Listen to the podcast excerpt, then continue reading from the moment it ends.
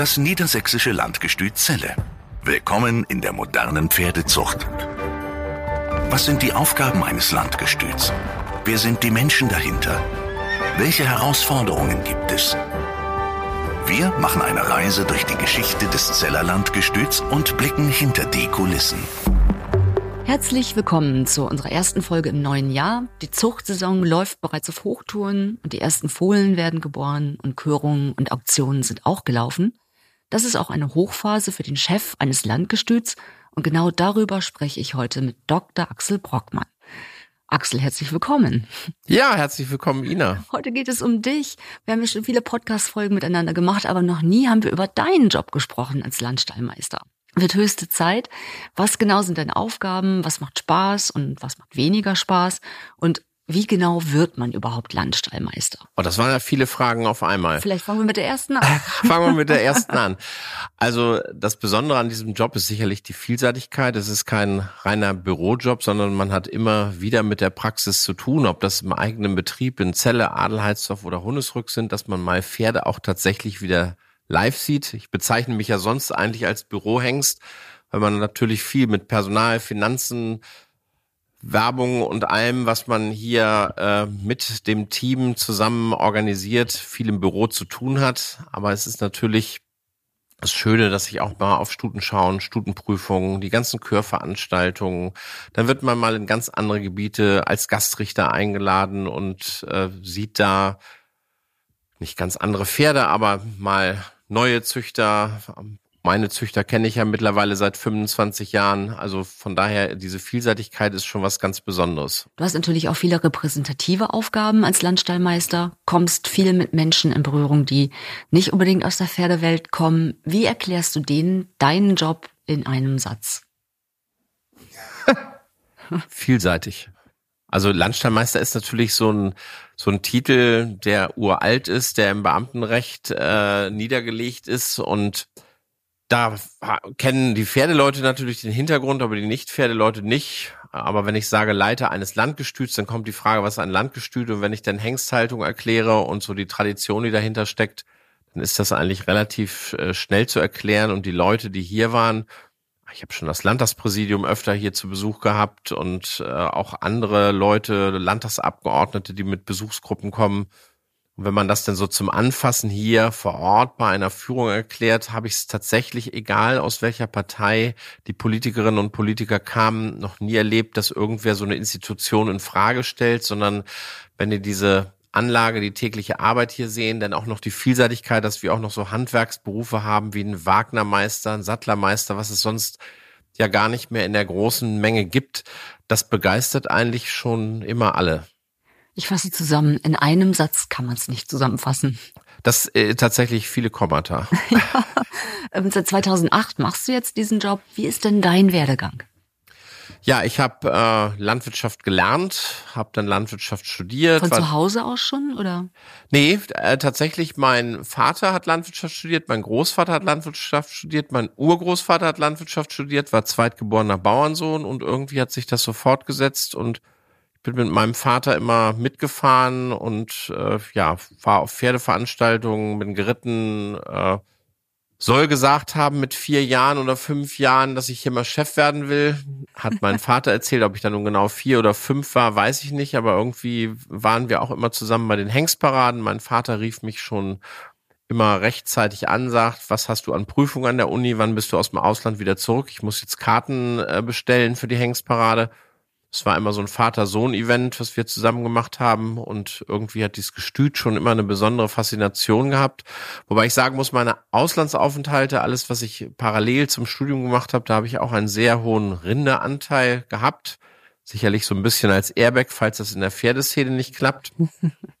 Aber irgendwie hat sich dann nachher, äh, ja, durch die Diplomarbeit, die behandelte, äh, ja, Thema Pferd und die war anscheinend nicht so schlecht. Zumindest fragte mich mein Betreuer, ob ich mir auch vorstellen könnte, bei ihm eine Doktorarbeit zu schreiben. Und dann habe ich das gemacht, war Assistent an der Uni und dann bin ich irgendwann hier nach Celle gekommen und ja, war Assistent von Dr. Bade. Und dann hieß es einfach nur aussitzen, aussitzen, aussitzen und irgendwann wurde ich dann Leiter. Na, und keine Fehler machen vor allen Dingen. keine Fehler machen, das stimmt auch. Auf jeden Fall auch die spannendere Spezies, ne, wenn man das vergleicht mit Rindern. Aus der Pferdehalterbrille. Ach, ich muss sagen, also wenn man jetzt das rein tierzüchterische sieht, ist es natürlich so, äh, dass da die Rinderzucht viel, viel weiter ist, was genomische Selektion angeht, was überhaupt Zuchtmethoden angeht, die man so in der Tierzucht an der Universität lernt, ist die Rinderzucht da sicherlich diejenige, die es auch fast eins zu eins umsetzt. Im Pferdebereich kommen ja sehr viele Emotionen dazu und die Bestände sind natürlich nicht so groß und da will man nicht nach Zahlen und seine Anpaarungen aufgrund von irgendwelcher kalkulierter Werte vornehmen, sondern da geht man dann zu Hengstvorführungen oder guckt sich die Hochglanzkataloge an oder irgendwelche Videos und irgendwo springt ein Funke über. Und dann nimmt man irgendwie einen Hengst, den man mag und die Rinderzüchter, die gucken ja schon sehr genau anhand einzelner Zuchtwerte, was will ich bei meiner Kuh verbessern, welchen Bullen muss ich dann nehmen, die haben mit der genomischen Selektion ja schon auch sehr frühzeitig die Möglichkeit, äh, da Leistungspotenziale einzuschätzen.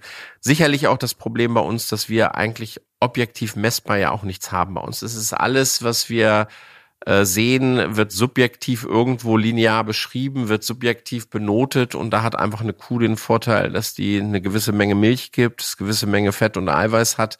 Das ist schon stärker äh, zu fassen. Ja, aber die Hoffnung natürlich und die Pferde laufen im Sport, äh, vererben sich. Ihr bewertet Fohlenjahrgänge, also die Emotionen dahinter und die Hoffnung auch bei der Anpaarung, was du vorhin beschrieben hast, ist natürlich überwiegend und macht die, die Magie, sage ich jetzt mal, sogar ins Land gestützt. Ja, das ist so ein bisschen in die Glaskugel gucken, aber in die Glaskugel gucken wird auch immer schwieriger. Ich bin ja noch in Zeiten groß geworden, wo es die Deckstelle bei uns vor der Haustür Henigsen gab. Diese Deckstelle, die hatte eine gewisse Anzahl Hengste, äh, dann wurde kam irgendwann natürlich auch da mal wieder ein neuer Hengst zu, so dass als ich am Gestüt anfing, konnte ich anhand der Pedigrees sogar sehen, wo kommt dieser Stutenstamm her, von welcher Deckstelle, weil das war ein gewisser Aufbau und äh, mein Vorgänger oder die ganzen Vorgänger von mir haben dann natürlich Nachzuchtbeurteilung gemacht und geguckt und gesehen, passt der Hengst, den wir dahingestellt haben, auch wirklich auf die Station. Gegebenenfalls wurden Hengste auch nochmal auf andere Stationen gestellt. Und das sind so Sachen, äh, und natürlich die Zuchtleitung, also der Verband, äh, der Hannoveraner Verband, auch da Zuchtleitung haben sich die Fohlen auch angeguckt und haben dann gesagt, Mensch, muss der Hengst vielleicht mal woanders hin. Da hat man gesehen, wie sich ein Hengst vererbt, weil der in einer Region fast alle Bedeckung hatte. Mit Einführung der künstlichen Besamung in 1986 ging das auf einmal in die Fläche, dass Hengste oder Hengstsamen verschickt wurde das Ganze war erst in einer Region, dann wurde es in ganz Niedersachsen verschickt, dann deutschlandweit, mittlerweile europaweit. Und das macht es natürlich ganz, ganz schwierig, auch wirklich die Vererbungsleistung eines Hengstes einschätzen zu können, weil ich auch da, wo der Hengst vielleicht jetzt auf Besamungsstation ist, im direkten Umfeld, auch nur noch wenige Fohlen habe. Und wir, die das hauptberuflich machen, wir sehen natürlich sehr, sehr viele Nachkommen auf Fohlen, schauen auf Auktionen, bei später bei Stutbuchaufnahmen, äh, Vorauswahlen zu Körungen, den Körungen selber. Aber der Züchter, der so in seiner Region lebt, da seine Fohlenschau hat, äh, seine Stutenschau, der sollte schon so ein bisschen Statistik, wie Nachkommen sich vererben, sollte sich das andere als Hilfswerkzeug ruhig auch zunutze machen sehr komplex. Du hattest ihn schon erwähnt, dein Vorgänger Dr. Burchard Bade 2008.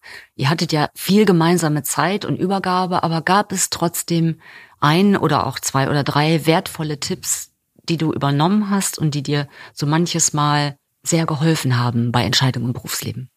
Dr. Bade war ein super Chef, war aber auch ein äh, toller Vorgänger, weil er hat sich in dem Moment, wo er das Gestüt verlassen hat, auch überhaupt gar nicht mehr eingemischt. Ich bin öfter mal zu ihm hingefahren, habe ihn gefragt, weil er natürlich über die Jahrzehnte auch Wissen hatte. Das war sehr, sehr nützlich. Wir sind auch jetzt noch in steten Kontakt. Und ich merke, wie prägend die Zeit mit Dr. Bade war, weil ich ihn ständig irgendwo zitiere. Vielleicht liegt das jetzt auch an meinem Alter, weil ich bin jetzt in so einem Alter, äh, das hatte Dr. Bade dieses Alter, als ich hier anfing. Und ich sage, Dr. Bade hätte gesagt oder Dr. Bade würde in solchen Fällen immer sagen. Also ich merke, dass das äh, sehr, sehr häufig vorkommt. Also die Zeit muss mich doch sehr geprägt haben. Das ist schön. Und trotzdem ist es ja so, wenn du neu antrittst irgendwo, hast du ja auch den Anspruch und eigene Ziele, was du umsetzen möchtest, was du erreichen möchtest. Was war immer schon in deinem Hinterkopf oder was war das Ziel, mit dem du angetreten bist, ja, das für dich stehen soll? Das ist tatsächlich eine gute Frage, weil ich bin schon in einer Zeit angetreten, in der man schon sah, dass so die Bedeckungen rückläufig sind, dass so die Zeiten schwieriger werden. Das war ja schon ein paar Jahre, als Dr. Bade noch hier war, deutlich zu erkennen. Wir hatten noch ein paar Jahre davor auch das Zellalot verloren. Man merkte also, das Landgestüt in dem Marktumfeld wird es immer schwieriger haben. Das ist jetzt vielleicht kein spektakuläres Ziel, aber mein Ziel war es immer, mit meinem Team, mit meiner Familie der Mitarbeiter hier die Bedeutung des Landgestüts zu erhalten. Das hört sich jetzt wenig spektakulär an, aber ich glaube, das ist, wenn man so das Marktumfeld auch jetzt in der heutigen Zeit sieht, wenn ich das Ziel äh, erreicht habe, wenn ich mal in Pension gehe, dann habe ich, glaube ich, schon relativ viel erreicht, dass das Landgestüt dann nicht irgendwo in der Bedeutungslosigkeit versunken ist. Und bei den Bedeckungen, die wir im Moment noch haben, habe ich nicht das Gefühl, dass dem so ist. Dazu gehört sicherlich auch das Vertrauen der Züchterinnen und Züchter. Ja, und da kommen nicht ich ins Spiel, sondern Vertrauen Züchterinnen und Züchter. Da sind unsere Botschafter in der Fläche. Und da merke ich immer wieder, wie wichtig die sind. Das war mir auch schon immer klar, aber man muss die richtigen Leute in der richtigen Region haben. Man muss auf Besamungsstationen auch die Teams richtig zusammenstellen. Da passieren Fehler. Da merkt man, wenn man ein bisschen was verändert, dass es auf einmal super läuft. Ich könnte da jetzt auch Beispiele nennen, werde ich nicht tun, weil man dann einige heraushebt und andere denken, ja, bei uns läuft es doch auch gut. Ähm, aber dieses Vertrauen der Züchter, das erarbeiten sich unsere Mitarbeiter und ein Mitarbeiter sagte mal, wenn ich erst auf der Küchenbank sitze und ein Stück Butterkuchen und eine Tasse Kaffee in der Hand habe, dann komme ich aus dieser Küche auch mit zwei, drei Stuten von diesem Züchter raus. Äh, und das ist Vertrauen, das ist auch nachher in der Fohlenvermarktung oder in der Beratung, ob man die Anpaarung wiederholt, ob man eine andere Anpaarung wählt. Ich glaube, das sind alles so Sachen, das muss wachsen und wir haben halt sehr, sehr viel erfahrene, wirklich gute Deckstellenvorsteher draußen, die genau das leben und die diese ähm, Nähe zu den Züchtern haben und das Vertrauen der Züchter genießen. Und ich glaube, das ist auch ein Teil unserer Erfolgsgeschichte. Und mein Ziel muss es jetzt sein, dass wir in den nächsten Jahren genügend junge Mitarbeiter an diese Thematik ranführen, dass es nicht so in zehn, zwölf Jahren, wenn eine nächste Pensionierungswelle kommt, da ein großes Loch reißt. Weil ich glaube tatsächlich, diese Leuchttürme in der Fläche und diese Beratung in der Fläche, das ist etwas ganz, ganz Wichtiges und was für uns auch ein Alleinstellungsmerkmal ist. Der menschliche Kontakt, ja. Und nicht der nur menschliche irgendwo Kontakt, eine Internetadresse. Ja. Also Cross-Media und überall Anzeigen und unser Podcast und äh, auf YouTube Videos, was man nicht alles äh, machen kann. Aber ich glaube, der persönliche Kontakt mit dem Züchter, die Wertschätzung des Züchters, wenn ein Mitarbeiter auf den Hof kommt und sich tatsächlich noch dieses Fohlen anguckt. Ein Mitarbeiter, der auf kurzem Weg, weil er in der Fläche sein zweites Zuhause hat, auch verfügbar ist. Ich glaube, das sind alles Sachen, die so einen Standortvorteil für uns auch ausmachen. Und wenn wir uns jetzt die neue GOT ansehen, äh, die hat ja zu einigen Teuerungen geführt. Im Tierärztebereich, das ist die Gebührenordnung. Genau, die Gebührenordnung der Tierärzte, die seit Jahren nicht angepackt war und wo es jetzt eine wahnsinnige Erhöhung gab, was gerade für uns Pferdehalter und gerade für die Pferdehalter, die keine Bestandsbetreuungsverträge schließen können, weil sie halt nur ein oder zwei Stuten haben und die mit enormen Mehrkosten rechnen müssen, die sind vielleicht jetzt wieder froh, dass es in der Nähe einen Probierhengst gibt. Der kann zwar nicht sagen, wie groß der Follikel ist, aber ein guter Probierhengst zeigt, ob die Stute gedeckt werden kann oder nicht. Und ich glaube, diese Kombination Probierhengst plus einem Gestüter, der auch besamen darf, das äh, führt zu Kostenersparnis und wird den einen oder anderen auch äh, tatsächlich äh, wieder zum Landgestüt zurückbringen. Das denke ich allerdings auch. So das Feedback, was man hört, ist ja tatsächlich von vielen Züchterinnen und Züchtern, dass sie sagen, boah, mit diesen Kosten lohnt sich das Züchten gar nicht mehr. Und wenn es da eine Alternative gibt, ja, konkurrenzbelebtes Geschäft. Ja, und man muss auch tatsächlich sagen, der gute alte Probierhengst, also ich habe ja noch so einige Spezies äh, bei uns erlebt, so ein Glückspilz, so ein Wenzel, die haben ja, wenn die Stute nicht rossig war, noch nicht mal den Kopf aus der Luke gesteckt wenn sie vielleicht rossig war, dann haben sie sich nochmal bemüht und äh, wenn sie rossig war, musste man auch zusehen, dass die Luke schnell wieder zugeschoben wurde. Also ich habe tatsächlich gestaunt, dass so ein Hengst, wenn die Stute draußen nicht rossig ist, der frisst einfach weiter, wenn der so ein bisschen schlau ist. Also das, äh, die Natur weiß da schon sehr gut Bescheid. Leider Gottes war es in den letzten Jahren oder ja zwei Jahrzehnten so, dass die Zahl derer, die zum Probierhengst in Zelle kann ich es ja nun sehr gut beobachten, die abluden und zu dem Probierhengst, der direkt an der Ecke stand, gegangen sind, die hat ständig abgenommen, so dass wir jetzt auch viele Stationen in der Fläche gar nicht mehr mit einem Probierhengst bestückt haben, weil die Züchter es nicht genutzt haben. Es war ja so schön, auf dem Ultraschall konnte man was sehen und dann wurde einem die Größe des Follikels genannt. Das war ja alles so nachvollziehbar, so fassbar und so ein Hengst, ja, der hat was gezeigt oder nicht gezeigt. Da konnte man hoffen, dass sie jetzt wirklich zum richtigen Zeitpunkt besamt wird, aber ich glaube, dass dieses Alte, dass man da auch wieder zurückkommt, nämlich wirklich seine Stute zum Probierhengst zu bringen. Wie schaffe ich jetzt den Übergang vom Probierhengst zum Ministerpräsident? Also ich versuche mal. Das Land Niedersachsen, genauer gesagt der Ministerpräsident und die Landwirtschaftsministerin sind ja im Grunde deine Vorgesetzte. Wie oft siehst du deine Chefs pro Jahr? Ach, jetzt gerade bei der Grünen Woche vor einigen Wochen äh, oder sonst auch mal zur Hengstparade sind eigentlich meistens entweder Ministerpräsident oder die Ministerin äh, vor Ort gewesen. Äh, dann gibt's hier mal Neujahrsempfang, dann gibt's da mal die Sommerfeste der politischen, also der Parteien und äh, da werde ich auch eingeladen. Das ist dann mein Networking über äh, ja bei allen Parteien Klinken putzen und die Sinnhaftigkeit des Landgestüts erklären und um Unterstützung bitten. Das ist jetzt kein, kein großer prozentualer Anteil meiner Arbeit, aber das ist auch schon ein Teil der Arbeit, so, dass wenn ich auf eine Veranstaltung komme, dass die wissen, ah, Brockmann, Landgestüt, Hengste, das klappt auch sehr gut. Also Aber so, so ein Joe Fix oder so ein Jahrestreffen, wo es dann dienstlich wird, habt ihr gar nicht? Nein, das ist tatsächlich die Arbeitsebene. Ich habe ja einen Referatsleiter, Referatsleiterin. Äh, die beiden, die äh, betreuen mich bei einem fachlichen, dann gibt's ja auch ein Haushaltsreferat, Personalreferat, das sind dann die Referentinnen oder Referenten, äh, mit denen ich zu tun habe, wenn es um Personalstellenpläne gibt äh, oder wenn es um Geld geht. Das ist die Ebene, wo ich eigentlich äh, fast ausschließlich mit zu tun habe. Aber das andere ist natürlich äh, auch nicht unwichtig. Wie genau sehen denn deine Aufgaben aus, wenn wir jetzt mal das Jahr durchgehen? Ja, das Jahr fängt an, Vorbereitung der Saison. Das sind die Hengstvorführungen, die wir dann besuchen. Natürlich auch mal der Besuch bei anderen Hengstvorführungen, um die Kollegen der staatlichen und der privaten Hengsthaltungen zu treffen. Dann äh, geht's weiter mit äh, ganz vielen Vereinsversammlungen, wo wir über die Arbeit äh, des abgelaufenen Jahres berichten, aber auch so ein bisschen in die Glaskugel schauen, wie geht's mit dem Landgestüt weiter, mit den Züchtern in Diskussionen kommen. Dann ist die Phase der vielen, vielen Außentermine, ganz viel Züchterhöfe. Ich gucke mir so 200 Fohlen pro Jahr etwa an, von denen ich äh, 40 bis 50 dann für unser Hengst aufgezucht Gestüt Hundesrück kaufe.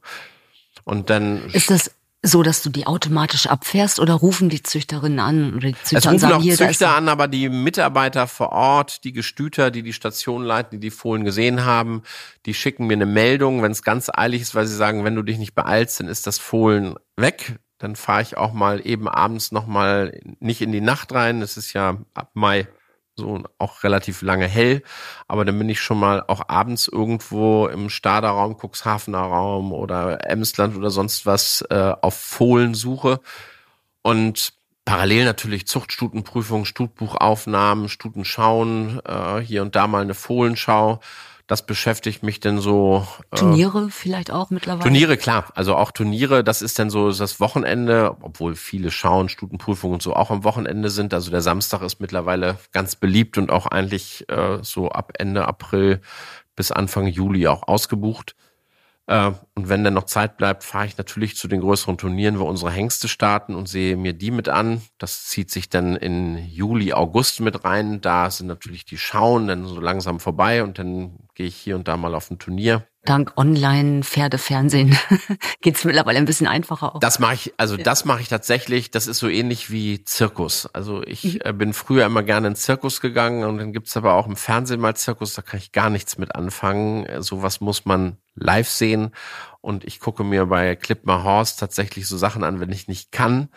Und mich gewisse Hengste oder Sachen interessieren, dann gucke ich mir da mal vereinzelt was an, aber ich gucke mir jetzt nicht so ein ganzes Springen an, sondern suche mir dann schon gezielt die Pferde, die Hengste, die mich da interessieren, weil also ja, ich stehe da lieber am Rand und gucke mir das so mit der ganzen Atmosphäre dann auch an. Ja, ich weiß, was du meinst. Also das, ja, das ist, da, da kommen wieder die Emotionen. Es ist irgendwie schöner, wenn man es live miterlebt. Und das andere ist so abarbeiten, angucken. Äh, und das ist natürlich super. Ich kann ja von Turnieren äh, Starts von Pferden sehen.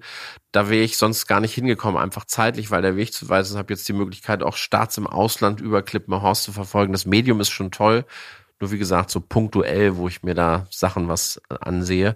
Ja, und dann ist, äh, sind die großen Schauen hier Pferden äh, Rastede, dann äh, Rastede das Turnier, dann in Pferden die Championate, dann Bundeschampionat.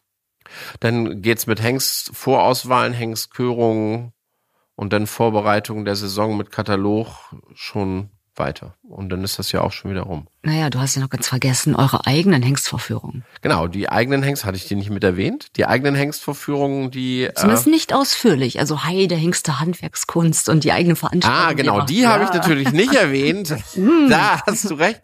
Das stimmt, die habe ich äh, tatsächlich jetzt unterschlagen. Also unsere eigenen Veranstaltungen, das sind jetzt in diesem Jahr äh, die Hengstvorführungen in Adelheidsdorf, die wir am 3. März haben 19 Uhr, wie eigentlich immer. Äh, drei Wochen später ist dann die Hengstvorführung am 24. März in Pferden, auch um 19 Uhr. Und die Dobrock-Hengstvorführung, die früher immer eine der ersten war, die haben wir jetzt auch auf Anfang April, auf den 1. April verlegt um 14 Uhr. Einfach weil wir die Hengstvorführung in der Fläche besonders schön finden, wenn wir auch Fohlen zeigen können, wenn wir vielleicht noch Reitpferde zeigen können. Und äh, da haben wir uns überlegt, die Bedeckungen gehen sowieso erst Ende März richtig los, dass auch ein später Termin äh, der Bewerbung der Hengste keinen Abbruch tut, wir aber die Chance haben, diese Hengstvorführung viel vielseitiger zu gestalten. Und ein Event planen wir auch noch in Ankum, so dass wir in allen Regionen dann mit unseren Hengsten präsent waren. Und dann haben wir im Sommer oder im Herbst früher immer klassischerweise die Hengstparaden gehabt. Äh, das ist äh, eine Sache, das tut mir jetzt auch sehr weh, darüber zu sprechen, aber irgendwie der Kostendruck mit den teuren Tribünen, der hat einfach Veränderungen äh, erforderlich gemacht. Durch Corona sicherlich auch beschleunigt. Corona auch noch beschleunigt. Äh, wir haben auch eine rückläufige Zahl an Züchtern. Wir haben Konkurrenzveranstaltungen, die in den Hallen, in den Messehallen mit ganz viel Technik laufen. Durchgestyltes Programm, die über Wochen, Monate dieses Programm einstudieren. Wir haben immer nur ein paar Wochen Zeit gehabt, das einzustudieren, können draußen äh, auf dem Platz nicht mit vielen Special Effects arbeiten und ja, dann war es bei uns so, dass äh, die Kosten uns aufgefressen haben und wir tatsächlich diese Hengstparaden defizitär hatten. Da ich mit Steuergeldern arbeite, äh, kann ich jetzt nicht an so einer Tradition festhalten, wenn ich sehenden Auges in ein immer größeres Defizit renne. Und da haben wir die Konzepte bei Corona dann auch umgestellt. Die Konzepte liefen gut. Wir haben zweimal quasi Hengstvorführungen oder Hengste in verschiedenen Anspannungen geritten und mit verschiedenen Schaubildern gezeigt, hatten über 70 Aussteller, haben die 40 Hektar Fläche mitgenutzt. Es war traumhaft schön, es ganz viel Hundebesucher, noch nie so viele Hundebesucher gehabt. Äh, wir haben äh, Familien, ja, Familien haben wir immer, aber auch die, die Zahl der Kinder war so groß wie noch nie zuvor. Ja, und jetzt äh, ist dieses böse C-Wort noch nicht ganz Geschichte, aber zumindest in den Hintergrund gedrängt. Und jetzt können wir wieder an unsere historische Stätte nach Celle zurück und werden in diesem Jahr am letzten Wochenende von Freitag bis Sonntag im August die Heide Hengste Veranstaltung, also eine Veranstaltung mit Hengstpräsentation und Ausstellungsbereich wieder in unser historisches Ambiente nach Celle holen. Wir nennen es denn nicht Heidehengste Handwerkskunst, sondern wir nennen es Sommerfest und freuen uns, dass wir hier unser historisches Ambiente auch wieder bespielen können. Und eine Woche später kommen dann die Traditionsfahrer, die wir seit vielen, vielen Jahren hier auch äh, zu Gast haben mit ihren herrlichen, teilweise über 100 Jahre alten Wagen von ein, zwei bis vierspännig gefahren mit einer Stadtrundfahrt. Also diese zwei Wochenenden sollte man sich unbedingt merken. Und ein Teil deines Jobs, um den beneiden dich viele, ich auch, das ist deine Shoppingtour. Ich nenne es mal so. Das heißt, ähm, du besuchst nicht nur die Körungen, sondern da erwirbst du auch Hengste fürs Landgestüt, die euren Bestand erweitern, bereichern, Hoffnungsträger. Worauf achtest du bei der Auswahl der Hengste, die dich interessieren? Dass sie preiswert sind. Nein, das ist eigentlich so unromantisch. Ah, so ein bisschen nein. die Blut, also. Nein, also die, was, äh, was ganz klar ist, äh, ist erstmal die Qualität des Pferdes selber, dass wir ein Springpferd, das muss sich nicht in erster Linie bewegen können, sondern das muss erstmal am Sprung zeigen, dass es Vermögen hat, dass es Einstellungen zum Springen hat, dass es das Ganze äh, vielleicht auch noch technisch schön machen kann in der Dressur achten wir darauf, dass wir äh, Pferde kriegen, die auch noch drei Grundgangarten haben. Und dann gibt's so eine gewisse Liste, die wir dann, wenn ich von wir spreche, dann ist es die Ankaufskommission gibt's ja so nicht, aber dann sind zumindest meine leitenden Mitarbeiterinnen und Mitarbeiter, die ich in unterschiedlichsten Konstellationen zu diesen Veranstaltungen mitnehme. Dann beraten wir und dann kommt natürlich auch noch mit in die Waagschale der Stamm. Also Springpferde, da erwarte ich schon, dass da irgendwo aus diesem Stamm und nicht irgendwo mal ganz hinten, sondern dass bei Mutter, Großmutter, Urgroßmutter irgendwo auch mal Springpferde herausgekommen sind. Und das finde ich ist bei den Dressurpferden äh, mindestens genauso wichtig. Das heißt, das sehen wir uns schon an, was die Mutter für eine Prüfung hat, was haben die gebracht. Also ob die mal irgendwo Schausiegerin war, das ist ganz schön, weil es meistens zeigt, dass die äh, korrekt auf den Beinen sind und sich an der Hand auch schön bewegen können. Aber entweder eigene sportliche Erfolge oder die Vererbung, dass sie sportliche Nachkommen haben, das ist äh, für uns denn, nachdem wir überhaupt erstmal das Pferd an sich betrachtet haben, äh, auch noch wichtig. Und dann tatsächlich das, was ich eingangs gesagt habe, dann müssen wir es uns auch leisten können, weil äh, auch ein ganz, ganz teurer Hengst kann mal lahm werden. Auch ein ganz, ganz teurer Hengst kann mal nicht die Menge an Samen haben, so dass wir das Geld, was wir investiert haben, auch wieder rauskriegen können. Auch ein noch so teurer Hengst kann sich auch schlecht vererben, so dass nach dem ersten Fohlenjahrgang die Leute diesen Hengst meiden. Und dann muss dieses Pferd so gut sein, dass wir den als Reitpferd immer noch vernünftig wieder verkaufen können. Also wie du siehst, sind das so ziemlich viele Punkte, auf die man achten muss. Und der liebe Herrgott, der hat irgendwie noch eine schützende Hand und äh, achtet darauf, dass die Bäume nicht zum Himmel wachsen. Es geht mal eine ganze Zeit gut und da klappen die Ankäufe und dann kriegt man mal, dass einer nicht befruchtet oder dass hier ein Problem ist, da ein Problem ist, wieder ein auf die Mütze. Ich glaube, das kennen wir alle mit das Pferden. Ist, es ist einfach so, wir Risiken. arbeiten mit einem Naturprodukt. Es ist keine Maschine, die von irgendwelchen Maschinenbauingenieuren konstruiert ist und wenn man einen Fehler findet, wo man ein Schräubchen nachdreht, sondern es bleibt äh, ein Naturprodukt und von daher, ja, hoffen wir, dass die Züchter uns die Treue halten und mit sehr viel Emotionen weiter züchten und auch die Landbeschäler weiter nutzen. Und nochmal genauer gefragt, ist vielleicht eine naive Frage, aber guckt ihr euch vorher so ein bisschen die Stämme an und sagt, Mensch, uns fehlen blutgeprägte Hengste oder jetzt könnten wir mal wieder ein bisschen Rahmen und Fundament gebrauchen oder also geht Na, ihr da systematisch vor oder ist es mehr so, ach ja, der Hengst ist schön, aber oder geht ihr da auf Vielfalt? Also habt ihr vorher eine Vision beim Ankauf oder? Vision hört sich immer so schön an. Ist es auch. Haben wir bestimmt. Ja. Also glaube ich. Also wir haben sie nicht aufgeschrieben, aber äh zum, zum Beispiel ist mir jetzt aufgefallen, ihr habt eben so ein bisschen ja Blut auch eingekauft im Dressurbereich, so ein bisschen auch äh, mit Trakehnerlinien im Hintergrund. Ja, da, das ist tatsächlich da war die Vision äh, da kommt ja nach dem Trakehner, denn ich weiß, von wem du redest, äh, dann kommt ja auch ein reiner Vollblutstamm. Da war tatsächlich die Vision, Vollblut in die Zucht zu bringen, weil es unheimlich schwer ist, auf den Rennbahnen oder in den Gestüten Vollbluthengste zu finden, die für uns, für die Warmblutzucht passen. Und wenn man einen findet, dann sind die Preise, die da aufgerufen werden, auch relativ hoch. Und dann hat man nachher irgendwie 10, 15 Bedeckungen und das Ganze wird ein so großes Zuschussgeschäft, dass also meine Lust in diesem Vollblutbereich aktiv zu werden auch tatsächlich nachgelassen hat. Ich glaube, dass wir im Moment auch noch genug Vollblüter oder Vollblut bei uns in den Stämmen haben, wenn man sich die Landesstutenschauen ansieht. Ähm, also wir haben ja im Springen- und Dressurbereich wirklich äh, tolle, typvolle Stuten und wir müssen auch eins sagen, die Blüter, die uns dann angeboten werden, also da, wo wir nicht suchen, sondern die, wo wir einen Anruf kriegen, wir haben da einen, das sind meistens welche, die mit irgendwelchen Maleschen von der Rennbahn ausgeschieden sind. Und wenn mir dann Leute erzählen, wir kreuzen Vollblüter ein, um Härte reinzukriegen, ja, dann dürfen wir aber nicht die nehmen, die mit irgendwelchen Nasenbluten oder Sehnenproblemen äh, von der Bahn ausgeschieden sind. Dann müssen wir die nehmen, die auch jahrelang diesen Rennsport durchhalten. Äh, die haben aber meist so ein hohes GAG, dass die für uns gar nicht zu bezahlen sind. Also von daher ähm, ist das ganze Thema auch so ein bisschen widersprüchlich und ich bin immer super dankbar. Im Springbereich ist es mit Grey Butt gelungen und äh, dieser Revolution Damon Hill Sohn äh, ist äh, vielleicht eine Möglichkeit für einen Züchter, der dieses äh, Trakehner und Vollblut gerne noch in Stamm kriegen will, dass man so einen Hengst dann einfach mal nutzt. Drehen wir das Ganze mal um. Würde Dr. Bade ab heute deinen Job wieder übernehmen. Was müsste er in diesen 30 Jahren gelernt haben? Also was hat sich verändert? Na, also der Ankauf hat sich ja auf jeden Fall äh, verändert, aber das müsste Dr. Bade nicht mehr lernen, weil er das ja seine letzten, ich weiß es jetzt gar nicht genau, ich glaube sechs Amtsjahre ja schon so machen musste.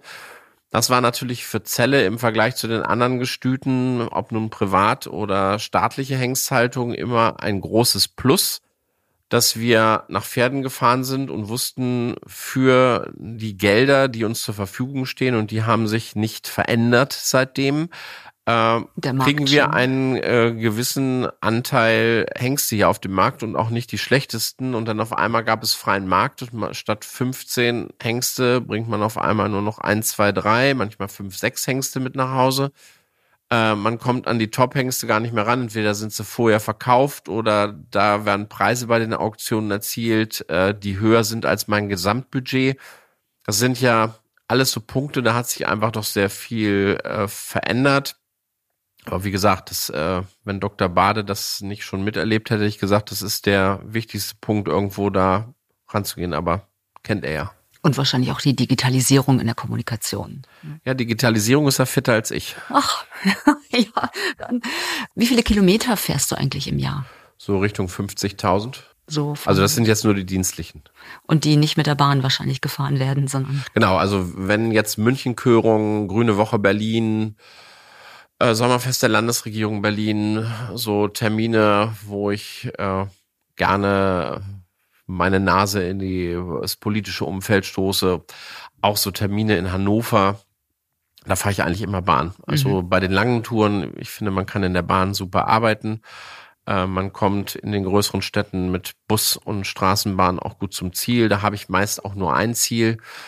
Äh, ja, ich bin schon äh, auf der, der Grünen Woche als der Ökolandstallmeister bezeichnet worden, weil ich so erzählte, ja, ne, ich bin natürlich mit dem Zug hier und in München war ich auch mit dem Zug. Äh, ja, Ökolandstallmeister, das ist auch so ein bisschen Bequemlichkeit, weil ich wirklich finde, dieses Arbeiten und diesmal aufstehen können und dies auf Toilette gehen können, ohne dass man auf so ein Rastplatzding gehen muss.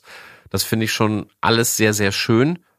Aber das kann ich natürlich hier in der Fläche gar nicht umsetzen. Weil wenn ich bei uns den Nahverkehr in der Fläche sehe, wenn ich mir vorstelle, dass ich diese Fohlentouren äh, oder die Stuten schauen, ja. äh, wo diese Plätze denn liegen, also mit viel Koordinieren Ab und einen Züchter anrufen, ich komme ja. denn da auf den Bahnhof, könntest du mich da abholen und bringst du mich dann bitte auch zu 1647 zurück. Weil ich muss Weil dann umsteigen. geht mein Zug und ähm, danach geht keiner mehr Richtung Hannover und ich muss nach Hannover, um dann mit Metronom wieder nach Celle zu kommen. Also das ist völlig illusorisch, das, was wir in der Fläche machen, irgendwo mit dem Zug zu machen. Aber da, wo es geht, nutze ich ihn wirklich häufig. Wird denn eigentlich von dir als Landstallmeister erwartet, dass du dich auch selbst aufs Pferd setzt? Erwartet wird das nicht. Ich glaube, das ist nicht von Nachteil, wenn man so gewisse Sachen auch aus eigener Erfahrung einschätzen kann. Ich habe äh, ja, bis ich hier Leiter wurde, auch tatsächlich noch fast täglich auf dem irgendeinem Hengst gesessen Samstag früh, wenn dann ja immer nur die Hälfte der Mitarbeiter hier war, habe ich auch ein paar mehr mitgeritten. Das hat mir wahnsinnig viel Spaß gemacht. Man konnte so ein bisschen einschätzen, wie die Hengste zu reiten sind. Dann irgendwann hat die Zeit das nicht mehr erlaubt. Ich habe ja auch äh, Familie, drei Kinder, Frau und dann äh, habe ich gedacht, so ein, zwei Mal die Woche aufs Pferd setzen. Irgendwie muss man eine Beziehung zu so einem Pferd aufbauen. Irgendwie muss man auch merken, der wird schlechter, der wird besser das war irgendwie nicht mehr so meins und mich einfach nur mal draufsetzen und spazieren reiten, das war auch irgendwie noch nicht so meins. Vielleicht kommt das noch mal wieder. Aber ich habe früher halt unheimlich viel junge Pferde geritten, auch verschiedene junge Pferde. Und ich glaube, dass gerade so dieses junge Pferdereiten, da habe ich nachher, war ich auch Richter, habe natürlich aufgrund meines Berufs auch sehr viel Einsätze im Bereich der Dressur- und Springpferdeprüfung gehabt. Also auch da wieder, oder Reitpferdeprüfung, auch da wieder das junge Pferd ich glaube, um diese Pferde zu erkennen, ist es nicht schlecht, wenn man die selber auch mal gearbeitet hat. Diese Reiterei, dieses Einreiten und sowas mal miterlebt hat. Aber das muss man sagen, wenn ich jetzt sage, ich habe bis ich hier Leiter wurde, fast täglich auf dem Pferd gesessen. Das ist jetzt auch schon wieder 16 Jahre her. Dann weiß man, wie lange ich nicht mehr auf dem Pferd gesessen habe, wie lange ich kein Pferd mehr longiert habe oder durchgehend longiert habe, Freispringen gemacht habe. Von daher ist der eigene Titel, den ich mir gebe, Bürohengst, schon der richtige und ich bin froh, dass ich so viel wirklich fachlich gute Mitarbeiterinnen und Mitarbeiter um mich haben, die ich dann halt zu Körungen oder wenn es um Ankauf oder sowas geht, äh, zu Rate ziehe und natürlich auch auf sie höre. Ein Vater liebt ja all seine Kinder, aber trotzdem gefragt, gibt es aktuell ein Lieblingshengst hier im Stall? So unter uns. Also wen ich schon sehr liebe, ist Da Costa.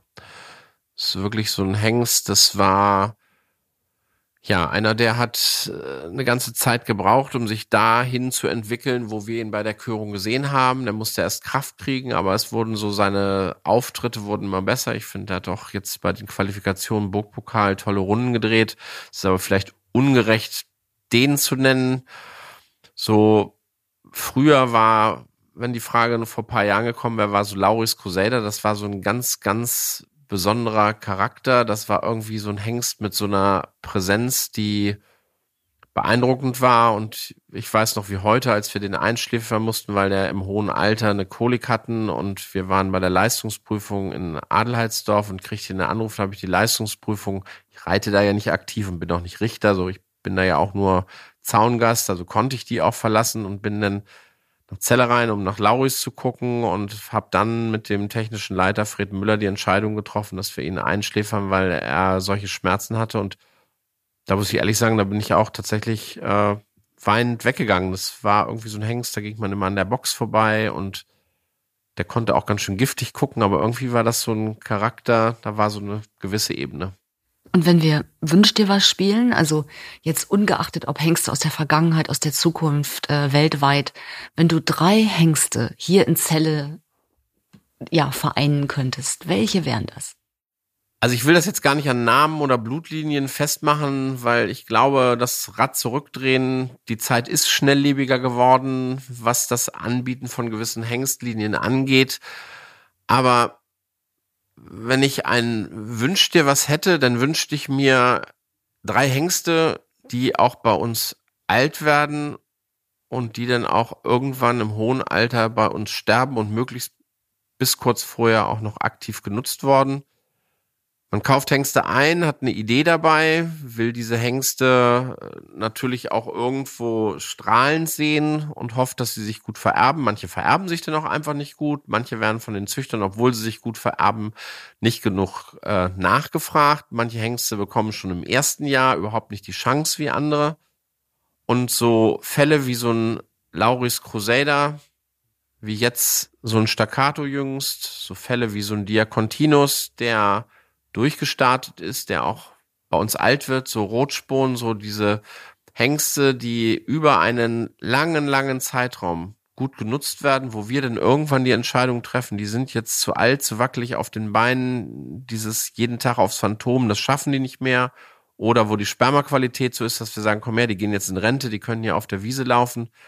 Das ist eigentlich das, was ich mir wünsche und da nicht nur drei, sondern möglichst einen großen Anteil an Hengsten, die auch tatsächlich bei uns so gut frequentiert werden, dass sie bei uns, früher hätte man dann gesagt, sie wären Hauptbeschäler, äh, zum Hauptbeschäler werden und bei uns auch ihren Lebensabend verbringen können. Also eher eine sehr realistische Einstellung, nicht die Cornets, Furiosus 2 oder Totilas, sondern. Ja, das ist so, wir haben ja auch alle, jeder Hengst hat ein Für und Wider und ich finde das so, das Thema Hengst so an einzelnen Blutlinien festzumachen.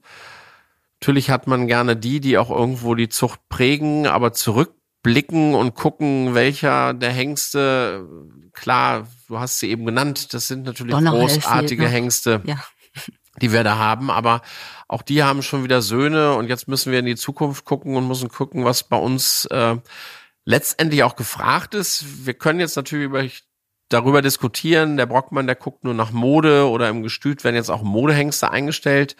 Ich glaube, dass wir eine große Bandbreite an Blutlinien haben, aber natürlich müssen wir auch die Blutlinien, die aktuell gefragt sind, natürlich müssen wir die auch mit anbieten, weil wir sind ein Staatsbetrieb, wir brauchen Zuschüsse. Und unser Ziel ist es nicht, dass wir Gewinne erwirtschaften, sondern unser Ziel muss es sein, dass der Zuschuss so gering wie möglich ist.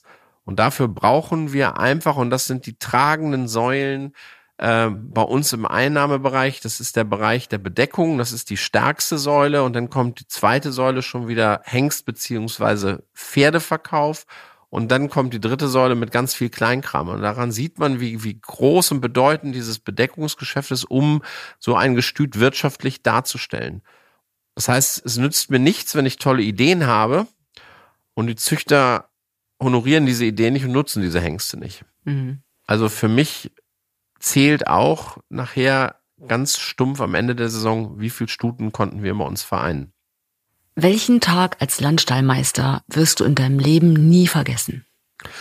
Positiv oder negativ? Gern beides. Also der positive Tag, das war sicherlich der Ankauf von Spörken. Das war einer meiner ersten Ankäufe, aber das Besondere war das Bieterduell und das Besondere war auch die Höhe des Preises. Das war für mich der erste, wo ich tatsächlich auch mal mehr Geld für einen Hengst ausgegeben habe. Ich habe danach wirklich gedacht, ich krieg einen Herzschlag. Erinnerst du dich an die Summe? Ich bin nicht sicher, 300, 305, irgendwie so knapp über 300. Und das vor einiger Zeit, das ist viel Geld. Das war damals, äh, ja, es war jetzt auch nicht so, dass nicht andere auch schon so viel ausgegeben haben, aber für mich war es, äh, Dr. Bade hatte vorher auch schon mal so viel ausgegeben, aber für mich war es das erste Mal und äh, ich musste das erstmal sacken lassen und realisieren, dass wir den jetzt haben. Es war in unserem Jubiläumsjahr und ja, es war schon irre, dass wir ihn hatten. Und dann gab es danach, äh, ja, alle freuten sich, dass wir ihn hatten. Und dann gab es natürlich auch in Pferden noch ein hinterher noch ein hier und da ein Getränk, weil sich alle freuten. Und äh, das war so der fröhlichste Tag. Und ja, ein Tag, den ich auch nicht vergessen werde. Wir hatten mal einen Geschäftspartner, wir hatten, muss ich da betonen, der hat mir so kurz vor Weihnachten eine E-Mail geschrieben, die ich auch noch habe, die ich auch schon mal äh, Leuten gezeigt habe. Das war dermaßen unter der Gürtellinie und so verletzend und es war auch leider kein Dover, sondern das war auch noch einer, äh, der auch in seinem sonstigen Arbeitsumfeld äh, einen größeren Namen hatte. Das hatte mir ganz schön das Weihnachtsfest verhagelt und seitdem äh, versuche ich äh, nicht die Hengste erst zu kriegen, sondern mir die Partner so zu suchen, dass ich sage, wenn ich mit dem einen Hengst zusammen habe oder mit der einen Hengst zusammen habe, dann funktioniert das, weil das war ein äh, seelisch sehr schmerzhaftes Lehrgeld. Wenn wir in die Glaskugel schauen, wo ist die Pferdezucht heute in 20 Jahren?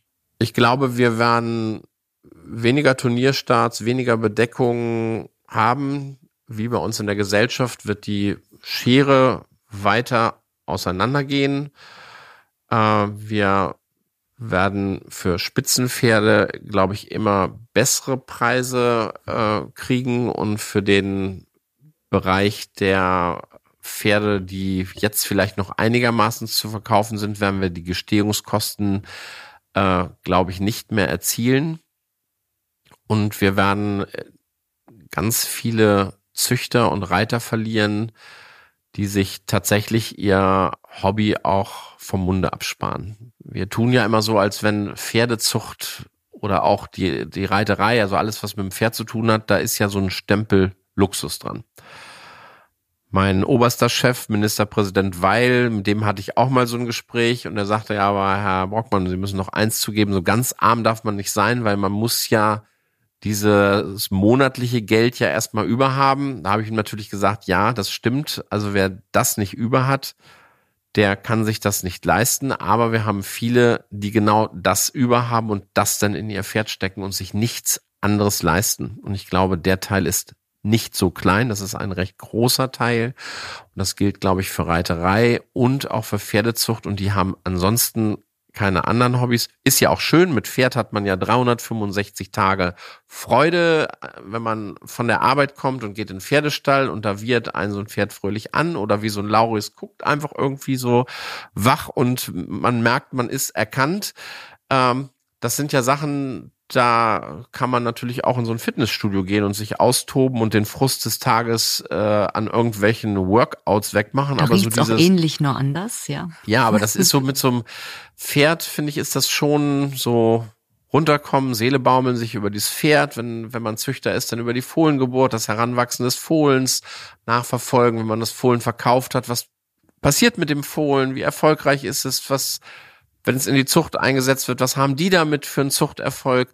Das sind ja so Sachen, das ist dieses Netzwerk, was ich darum aufbaue. Das kann ja, äh, bis auf diesen einen Herrn, der mich da so vor Weihnachten geärgert hat, aber das kann ja auch so viel Freude machen, dieses Netzwerk.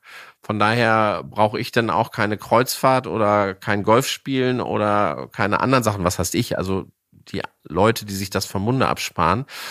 Ähm, nur es wird Einzelne geben, die sich das tatsächlich auch mit noch so großem vom Munde absparen nicht mehr leisten können, glaube ich. Also das geht ja jetzt schon los und ich glaube, das wird sich auch die nächsten Jahre fortsetzen. Vielleicht ist der Zeitraum 20 Jahre ein bisschen weit gewählt, weil hm. vielleicht verändert sich bei uns in der Welt ja auch noch einiges, aber im Moment steht sie ja gerade Kopf. Hat der Ministerpräsident es verstanden? Der Ministerpräsident hat das natürlich verstanden. Ja. Äh, und ähm, aber man muss ja auch sagen, der liest ja auch die Zeitung. Und wir machen natürlich ist aus Sicht eines Verbandes ja auch erklärlich, dass die hohen Durchschnittspreise, die Spitzenpreise, dass die auch kommuniziert werden. Aber man muss auf der anderen Seite natürlich auch sagen, dieses Kommunizieren dieser Preise sorgt natürlich auch dafür, dass wir diesen Stempel Luxussegment haben. Also ich habe natürlich im Bekanntenkreis, weil einige, auch wenn sie mit dem Titel Landsteinmeister nichts anfangen können, wissen ja hier in Celle auch, wo ich arbeite. Und wenn man mit denen sitzt und meine Tochter will reiten, aber das kann ich mir ja gar nicht leisten.